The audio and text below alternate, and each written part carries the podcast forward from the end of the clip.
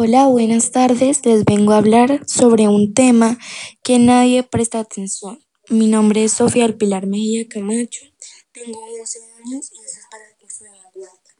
Les vengo a hablar de un tema que es muy obvio.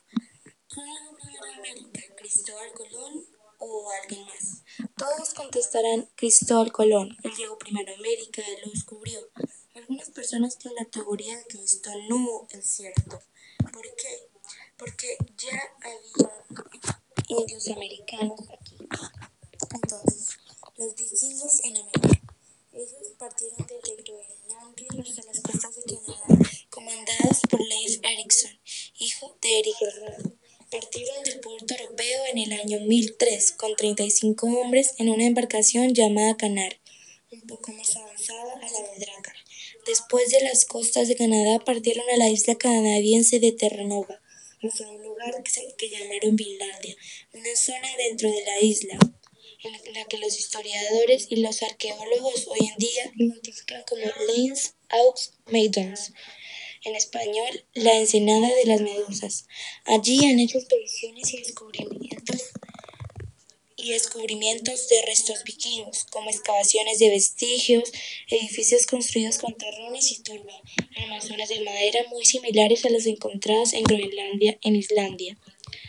También estuvieron encontrados en las islas de Greenland, Markland. Leif Erikson regresó a América. Años después murió.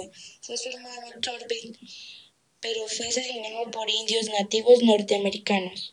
Luego, estos Luego de estos continuó Thorfinn Canterfield, que decidió crear una corona vikinga en toda América. De allí nació el primer europeo americano, una combinación de Europa y América llamada Snorri.